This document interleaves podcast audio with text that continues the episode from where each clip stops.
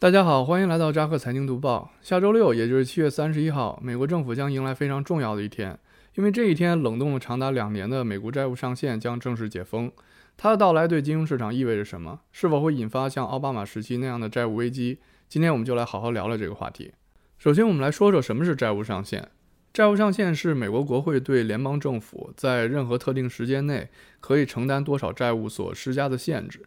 当达到上限时，美国财政部不能再发行任何债券或票据，它只能在收到税收时支付账单。如果收入不够的话，财政部部长必须在支付联邦雇员工资、呃社会保障福利以及国债利息之间做出选择。国家的债务上限类似于信用卡公司对我们个人支出的限制，但两者之间有一个明显的差异。相比信用卡公司，国会既负责债务上限，同时也控制着支出。当他批准每年的预算赤字时，他实际上已经知道将增加多少债务。当他拒绝提高债务上限时，表示他想花钱，但又不想付账单。这就像你的信用卡公司允许你超出限额消费，但却拒绝向商家付款一样。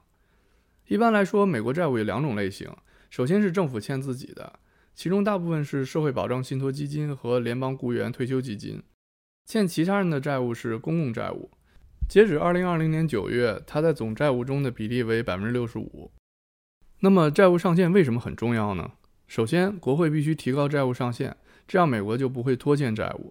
在过去十年中，国会将债务上限提高了六次，仅在2008年和2009年就提高了四次。如果回顾债务上限的历史，我们就会发现，国会通常不希望提高它。债务上限只有在总统和国会无法就财政政策达成一致时才有意义。它曾经发生在1985年、1995年、1996年、2002年。二零零三年、二零一一年和二零一三年，这也是获得国会非多数成员关注的最后手段。他们可能觉得自己在财政预算的制定过程中被冷落了，于是就制造了债务上限危机。二零一九年，在川普总统的授权下，国会暂停了债务上限，直至二零二一年七月三十一号。之所以这么做，主要是当时的川普希望避免在选举年重演二零一一年和二零一三年的债务危机。结果，美国债务在二零二零年十月一号这一天超过了二十七万亿美元。截止二零二一年七月一号，美国的债务总额已经突破了二十八万亿美元，而美国二零二零年全年的 GDP 才二十点九万亿，所以相比之下，这无疑是个天文数字。二零一九年一月，众议院同意恢复盖帕特规则，它由前民主党国会议员迪克·盖帕特创建。按照规则，只要国会通过的预算超过债务上限，它就会自动提高债务上限，但参议院或总统仍然可以拒绝提高债务上限。当债务触及上限但却没有被提高时，会发生什么呢？随着债务接近上限，财政部可以停止发行国债，并从其退休基金中借款。这些资金不包括社保和医保。一旦达到债务上限，财政部就不能拍卖新国债，它必须依靠收入来支付联邦政府的持续开支。这一情况发生在1996年。当时财政部宣布无法发出社保支票，最终国会介入才化解了这场危机。由于联邦法规之间的相互牵制，使得财政部在决定哪些账单需要优先支付，哪些可以推迟支付的问题上很容易出现分歧。而持有美债的外国债权人就会开始担心美国政府偿还利息的能力。目前，美国最大的债权国是日本，其次就是中国。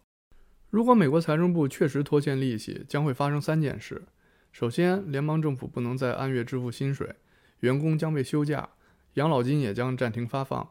所有接受社保、医保和医疗补助的人也有可能不再会收到应有的资金。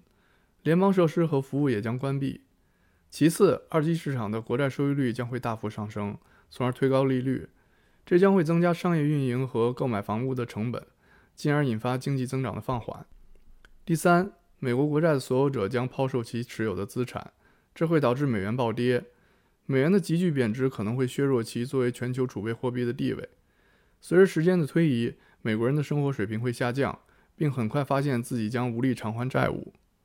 因此，出于所有这些原因，国会不应该胡乱提高债务上限。如果成员们担心政府的预算超支了，他们应该在需要提高债务上限之前的很长时间就开始采取更保守的财政政策。那么，当债务上限提高时，又会发生什么呢？不断提高债务上限是美国目前背负二十八万亿美元债务的根本原因。债务上限现在已经成为了一个笑话，它就像是一个从未被强制执行过的限速标志。在短期内提高债务上限会产生积极的影响，比如让美国继续支付账单，从而避免债务违约。但长期后果是严重的。纸上谈兵的债务上限显然是对政府无节制支出的唯一限制。二零一七年的一项调查发现，百分之五十七的美国人表示国会不应该提高债务上限，只有百分之二十的人表示应该提高。然而，讽刺的是，当问题落到他们每个人身上的时候，他们又都不希望政府提高税收或者削减服务。这就好比每个人都想保护森林，但又不愿意在生活中减少用纸一样。对大多数美国人来说，他们不希望看到政府对医疗保健、社会保障或教育的削减。医疗保障和社会保障是美国财政部最大的两个预算项目。相比之下，美国人似乎更愿意看到政府削减对外援助，但这是财政部最小的预算项目之一。同时，他们还希望看到削减海外国防开支，这在预算中的比重比较大。换句话说，就是他们希望政府把花在国外的钱省下来，用在对国内老百姓有益的地方。毫无疑问，债务上限的设计初衷是好的，因为它至少给执政者创造了一种持续不断的危机意识。而债务上限的提高，则是这个危机管理的必然结果。美国的国会议员每年都会收到很多有关增加财政赤字的压力。预算的增加推高了国家的债务水平。由于选民们大多反对缩减开支和增税，所以实际上政客们并没有太多的动力去抑制政府的开支。相反，如果他们支持减税，他们就更容易获得连任。这也是债务增长停不下来的原因之一。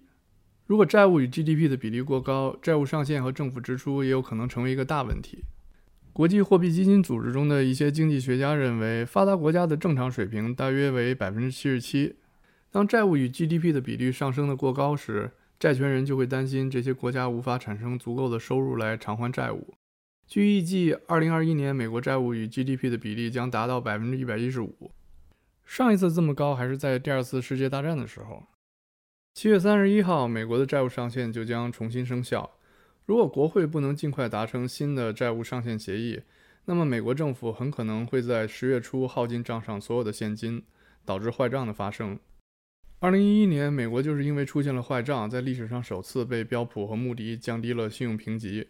那次债务危机也导致美股出现了连续五个月的下跌。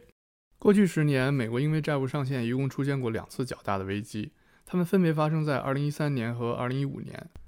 二零一三年一月，占国会多数的共和党人以不提高债务上限为威胁，希望迫使奥巴马政府削减二零一三财年预算中的支出。幸运的是，优于预期的财政收入使得债务上限的争论被推迟到了秋季。到了九月二十五号，财政部长警告说，国家将在十月十七号达到债务上限。许多共和党人都表示，只有奥巴马医改的资金从二零一四财年预算中扣除，他们才会同意提高债务上限。十月一号，由于国会没有批准拨款法案，政府被迫关闭。参议院方面表示不会批准取消奥巴马医改的方案。而众议院则坚持不会批准任何包含奥巴马医改的法案，但在最后一刻，参众两院同意重新开放政府，并达成了提高债务上限的协议，同时也允许财政部在2014年2月7号之前发行国债。在奥巴马政府后来的一份报告中显示，这次政府关闭损失了12万个工作岗位，并使美国经济增长放缓了0.6%。2015年3月15号，美国债务规模达到了18.1万亿美元。触发债务上限。作为回应，财政部部长决定停止发行新债。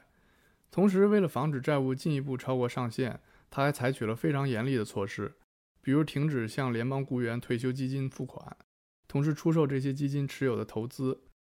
在他努力之下，债务始终保持在限额之下，直到国会于十一月十五号通过了二零一五年预算法案。此后，债务上限一直暂停到了二零一七年三月十五号。此时的债务规模已经达到了十九点八万亿，而接下来的半年，财政部也成功将债务保持在该上限之下，直到二零一七年九月八号。但由于担心债务上限被触发，标普五百指数在八九两个月内下跌了百分之十。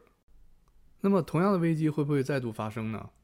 本月二十一号，参议院少数派领袖麦康奈尔就公开表示，除非能满足一定条件，共和党将不会同意拜登政府提高债务上限的要求。